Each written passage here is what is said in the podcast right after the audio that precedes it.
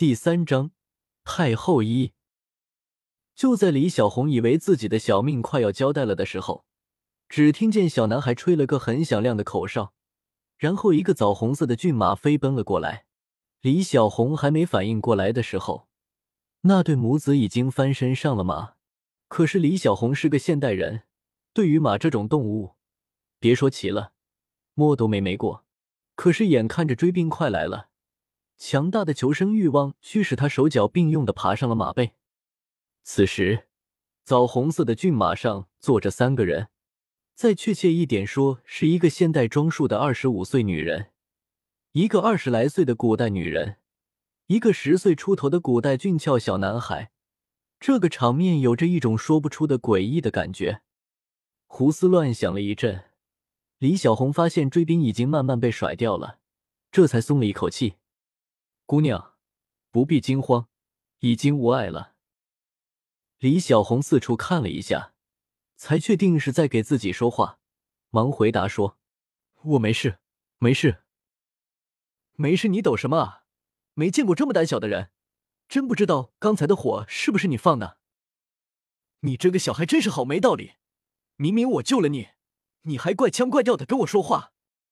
李小红这才发现自己真的在发抖，尤其是牙齿抖得咯咯的响，确实有点丢人。可是他活了二十多年，连鸡都没杀过，今天却一下子看了那多多死人，再加上被那些杀人不眨眼的屠夫追杀那么久，能不发抖吗？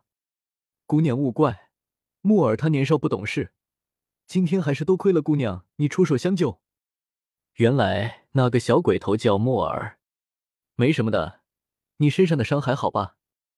刚才他可听见那一鞭子一鞭子可都打得声声作响，低头仔细一看，衣服好几处都裂开了，鲜血都晕染了出来，可是他却能依然镇定自若，真是个勇敢的古代妇女。